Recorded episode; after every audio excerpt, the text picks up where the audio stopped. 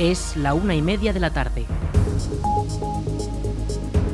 Buenas tardes, viernes 7 de octubre retomamos la información local en la Almunia Radio en el 107.4 de la FM para informarles acerca de la actualidad de nuestra localidad y comarca. Les habla Aritz Gómez.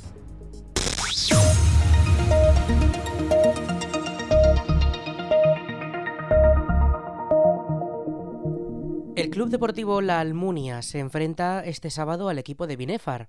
Los almunienses necesitan la victoria que aún no han conseguido durante su estancia en tercera división y lo intentarán conseguir ejerciendo de local en el campo de fútbol Tenerías de La Almunia. El partido será este domingo a las 5 de la tarde. Actualmente el conjunto almuniense continúa penúltimo de la clasificación de su grupo en la posición número 15, acumulando un empate y tres derrotas consecutivas en lo que llevamos de temporada. El Ayuntamiento de la Almunia ha informado que la próxima renovación del Documento Nacional de Identidad se podrá realizar el próximo lunes 17 de octubre. Los interesados podrán hacerlo de 10 a 11 y media de la mañana en el Salón de Plenos del Ayuntamiento de la Almunia. Para poder renovar el DNI es necesario pedir cita previamente en las oficinas municipales o llamando por teléfono al 976 600 076. El horario de atención al público es de 10 de la mañana a 2 de la tarde. Repetimos el teléfono 976 600 076.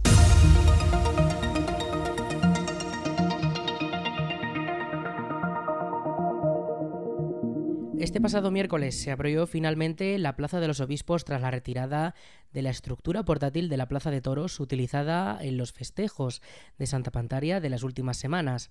Escuchamos a Juan José Moreno, teniente alcalde de la Almunia como todos los años, como todos, que, como todos los años que ha habido fiestas, porque estos dos últimos años. Pero bueno, eh, la verdad es que cuando llega el mes de septiembre se revoluciona eh, el pueblo durante los primeros días para montaje de todos los escenarios y vallados y todo lo que puede, hacer la comisión. Y luego pues hay que ponerlo a su estado inicial. Eh, como hemos podido ver, el domingo acabaron las fiestas, el lunes se desmontó en un día la plaza de toros y ayer martes se sacó todas las toneladas de arena que había con, la brigada municipal, luego tuvimos que recurrir también a los bomberos para que no se vinieran con el camión con el agua para poder quitar todos los restos de arena y con las barredoras y por supuesto que bueno pues ayer fue una gran noticia que en dos días se haya recuperado ya el entorno de la de la plaza de toros tanto para vecinos como para ese espacio que se utiliza para aparcar con lo cual muy satisfecho de los trabajos, pero ayer a las 9 de la noche era cuando se abría ya la plaza totalmente limpia.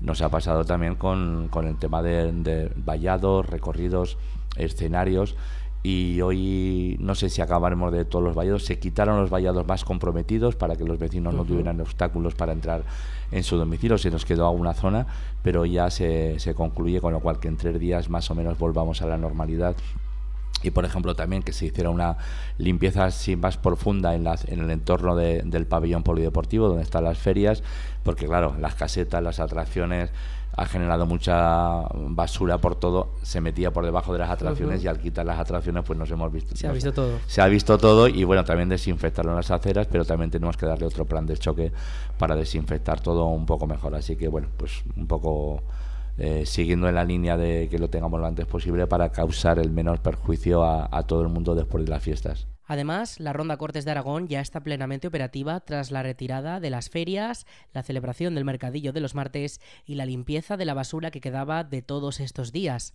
Ahora quedará realizar una limpieza profunda de las baldosas que conforman la acera de la entrada al pabellón para desinfectar la superficie por parte del ayuntamiento.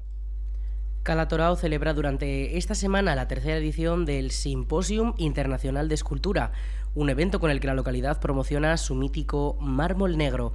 Durante estos días, seis artistas internacionales se reúnen en la localidad zaragozana para trabajar al aire libre y crear sus obras ante la mirada de los vecinos y visitantes. Escuchamos a David Felipe, alcalde de Calatorao. El eslogan que es de la piedra Calatorao, que es la, piedra de las mil mil caras porque tiene la versatilidad que es impresionante los acabados que puedes conseguir. Con la calatora pues ha sido una visibilidad importante de lo que es la piedra de calatora darle otro salto totalmente distinto a lo que teníamos concepto de la piedra calatora que siempre la destinábamos un poco a lo que es la obra civil lo que todos conocemos como bordillos adoquines eh, la piedra colocada en la acera. Entonces con el simposio yo creo que fue ya también un lo que queríamos dar era un cambio totalmente a los conceptos. Ya conocer para la piedra que se conociera ya a nivel, a nivel de para trabajos de escultura y por ahí. Y realmente nosotros en Calatorao eh, no, sabíamos que realmente había eh, escultores en Calatorao. Porque hemos estado comentando de la gente que trabajaba realmente la piedra, que son los auténticos canteros. Ahora los canteros serían los escultores de ahora. ¿vale? Esa es un poco la, la, simbiosis de, lo, que es, lo que ha cambiado la cosa lo que era la cantería la ves de otra manera, lo que es la piedra de Calatrava la ves de, otra manera, y lo que empezamos con el simposio fue eso, ¿no? A dar otro salto de calidad a lo que es la piedra de Calatorao. El objetivo de este evento es dar a conocer y promocionar la piedra negra de Calatorao, un mármol que tradicionalmente se ha utilizado para la construcción, pero que tiene múltiples usos, entre ellos el artístico. Además, el evento persigue situarse como un incentivo cultural y artístico en la modalidad de la escultura. Lo explica Ros Cigüelo, diputada delegada de Cultura de la DPZ. Esta tercera edición lo que indica es que se consolida esta iniciativa, una iniciativa que, pone en valor un producto, el mármol negro, que es un, es un producto absolutamente bueno, versátil, como, eh, como vienen demostrando a lo largo de la celebración de estos simposios. Un producto que además es representativo, emblemático, no solo de Calatorao, sino también de toda la provincia y que permite además también el hecho de que vengan eh, los artistas y que estén trabajando desde el día 1 hasta el día 7 que estén trabajando en la calle permiten además también que esta sea una de las actividades que a nosotros nos gusta llamar que acerca a la cultura a la ciudadanía. Calatorao cuenta también con artistas locales como el escultor calatorense Pedro Anía, quien destaca el buen ambiente de estos días. La relación que sueles tener como escultor dentro del, del simposium eh, generalmente es muy intensa, ya que los escultores pues solemos trabajar eh, solos en nuestros talleres. Entonces esto te permite eh, convivir estos días de trabajo con otros escultores que aman lo mismo que tú, que les gusta lo mismo que a ti. Las formas, hablas de las ideas, ves cómo trabaja cada uno, todos aprendemos unos de otros, te llegas a prestar las herramientas, eh, te lo pasas bien, porque realmente tienes formas de pensar muy parecidas. Dentro de lo lejano que puede ser que haya un egipcio, haya un croata o haya un ucraniano, un francés, realmente al final somos todos muy similares. La verdad es que la gente ya se acaban haciendo muy buenos amigos ¿eh? y pasando unos días realmente excelentes. Luego esta convivencia se va siempre siendo mucho más interesante por las visitas, como van a venir colegios, luego gente del pueblo, de la zona, que muchos empiezan a venir y ven cómo va evolucionando la escultura. Esta tercera edición vuelve a estar organizada por la asociación Marcal, la entidad que agrupa a las empresas de cantería de la localidad de la que forma parte el ayuntamiento. Los escultores trabajan en la creación de sus obras del sábado 1 al viernes 7 de octubre, desde las 9 de la mañana hasta las 8 de la tarde de cada día.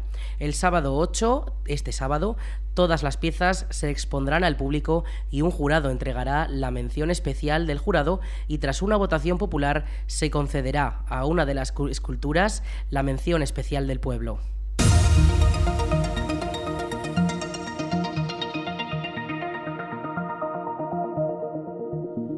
Los médicos aragoneses han destacado que el colapso de la atención primaria solamente puede solucionarse a corto plazo con una redistribución de los puestos y mejoras económicas y laborales.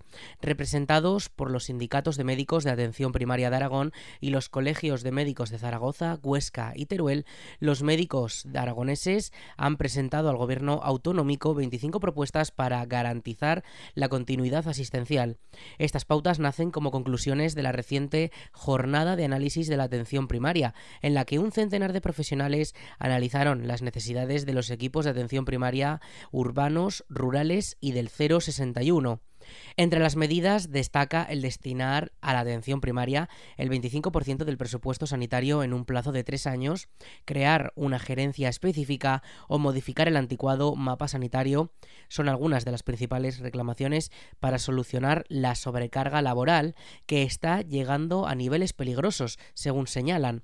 Desde los colegios y sindicatos han reiterado su disposición para buscar soluciones junto al Departamento de Sanidad de la DGA, a quien han remitido todas sus conclusiones, pero recalcan que se trata de una llamada de socorro y que si no se atiende recurrirán a otras medidas de presión a las que, según explican, no les gustaría tener que llegar. La Universidad de la Experiencia de la Universidad de Zaragoza inauguró este jueves la edición número 22 de su historia con la que vuelve a la total normalidad y prevé alcanzar un número récord de alumnos. Serán unos 2.500 en toda la geografía aragonesa, puesto que cuenta con 19 localidades en las que se impartirán las enseñanzas, además de una sede también online, junto con las capitales de provincia, Utebo, Alagón, Calatayud, Épila, Borja o Tarazona, entre otros, son algunos de los municipios que ejercerán de sede. Cada año se organizan en torno a 300 actividades propias entre asignaturas y conferencias que suman más de 4.000 horas lectivas y en sus programas académicos participan cerca de 300 profesores y profesionales de primer nivel. Este curso, la sede de Zaragoza, cuenta con más de 1.000 alumnos y ante la alta demanda ha aumentado hasta 200 las plazas de nuevo acceso. Además, algunas clases del programa básico ya han comenzado con asignaturas como viaje en torno al arte románico, la ciencia ante el misterio del universo y del hombre, las artes fuera de Europa, arte del Renacimiento o aproximación a la astronomía, entre otras. La lección inaugural del curso, con el título tiempos difíciles para el Poder Judicial ha sido dictada por Manuel Bellido, presidente del Tribunal Superior de Justicia de Aragón. Previamente, el profesor Ángel Luis Monge ha leído la memoria del curso pasado y ha expuesto los nuevos objetivos y proyectos. Asimismo, se han entregado los certificados a los 239 alumnos que superaron con éxito los ciclos formativos de la Universidad de la Experiencia de la Universidad de Zaragoza.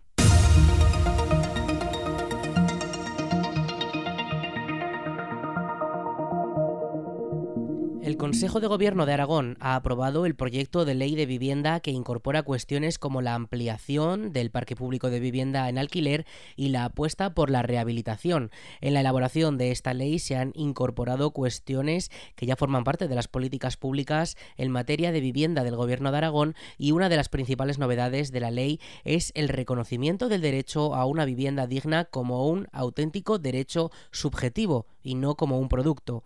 Ahora la ciudadanía contará con la herramienta necesaria para poder exigir el cumplimiento de la ley y sus disposiciones de desarrollo ante las administraciones públicas.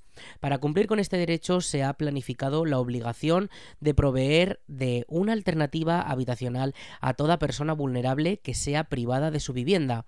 Con esta nueva ley, además, las viviendas desocupadas propiedad de las entidades o grandes propietarios deberán ser puestas a disposición de la comunidad autónoma para que se puedan alquilar dentro de los diferentes programas sociales. Además, también establece multas para las personas o entidades jurídicas que no cedan sus viviendas. Según el Gobierno de Aragón, se trata de una norma ambiciosa, pero que respeta escrupulosamente la Constitución y las sentencias dictadas por el Tribunal Constitucional. El Ejecutivo aragonés persigue el objetivo de tramitar una ley con futuro que no se salga de las competencias autonómicas ni interfiera con sentencias judiciales del Supremo. La ciudad de Zaragoza arranca este mismo fin de semana las fiestas del Pilar de 2022 con cientos de actos que llenan las calles de música y gran ambiente. Oficialmente será este sábado a las 9 de la noche cuando se lea el pregón desde el balcón del ayuntamiento. Entonces comenzará más de una semana de festejos y que desde el ayuntamiento de Zaragoza ya se califican como las fiestas más descentralizadas de la historia. Tras dos años de parón por la pandemia, Zaragoza recuperará espacios tradicionales de fiesta y serán los 26 distritos de la ciudad los que acojan un total de 184 actuaciones musicales y teatrales. Se mantienen eventos y recintos tradicionales como los de la Oktoberfest, las atracciones o los fuegos artificiales, y los emblemáticos actos del día 12 con la ofrenda de flores como eje central de la semana. Pero también destacan novedades como el espectáculo de drones que iluminará el cielo de Zaragoza la noche del viernes 14. Además, estas fiestas congregarán grandes conciertos como los de Melendi, Batial o Izal en el Espacio City en Valdespartera o los conciertos de Estopa o Dani Martín en el Príncipe Felipe.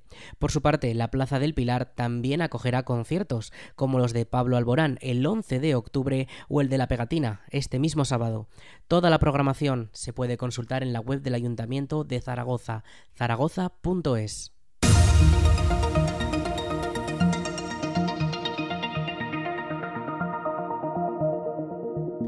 La Diputación de Zaragoza ha anunciado a los ganadores de la segunda edición de los premios Santa Isabel de Artes Escénicas, que este año reconocen la labor de ocho compañías zaragozanas. La DPZ recompensa la labor de divulgar la danza, el circo, el teatro clásico, el teatro contemporáneo y el teatro infantil con un total de 42.000 euros que han recaído en cinco primeros premios y tres segundos premios.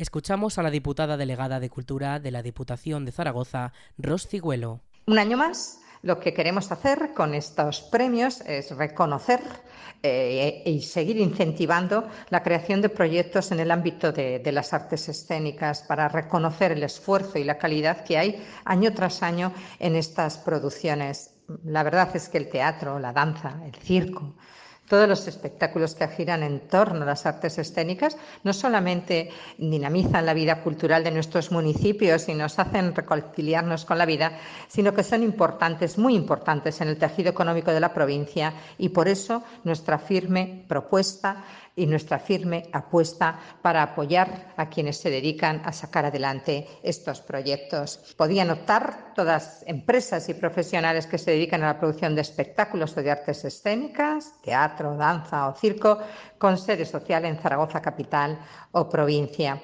Dentro de los premiados, destacar que se ha tenido en cuenta no solamente la calidad de las obras, sino también eh, la originalidad, el riesgo en la producción, la capacidad para transmitir la belleza estética, la puesta en escena y, por supuesto, también esa, esa capacidad que tienen eh, nuestros talentos en las artes escénicas para llevarnos de la mano hasta aquello que ellos eh, nos quieren transmitir. Los montajes galardonados con la máxima distinción han sido Calígula, de Nasu Teatro, Requiem por un campesino español, de Teatro Che y Moche, ¿Cuántas estrellas puedes contar de Títeres sin cabeza, fuera de stock de Teatro Serendipia y El Lago, de la compañía de danza La Move? Por su parte, las obras que han recibido un segundo premio son Los Hermanos Machado, de Teatro El Temple, Un Día en el Teatro, de Teatro Arbolé y Gran Hotel Maravilla, de Producciones Kinser. Además, la mayoría de estas compañías han podido disfrutarse en la Almunia con sus distintas obras durante la temporada cultural 2021-2022.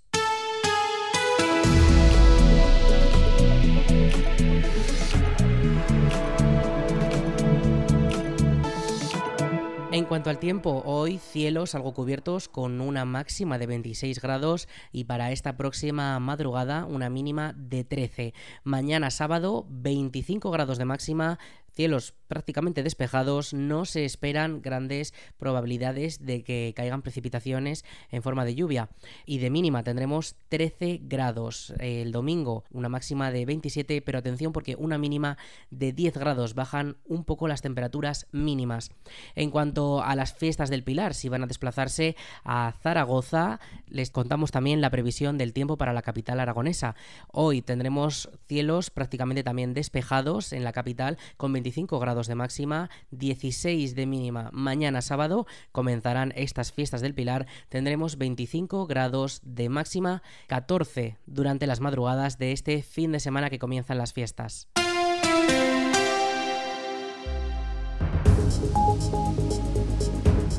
Hasta aquí la información local en la Almunia Radio. En unos minutos, a las 2 de la tarde, toman el relevo nuestros compañeros de Aragón Radio con más información. Un saludo en nombre de todo el equipo y de quien les habla, Aritz Gómez. Buenas tardes.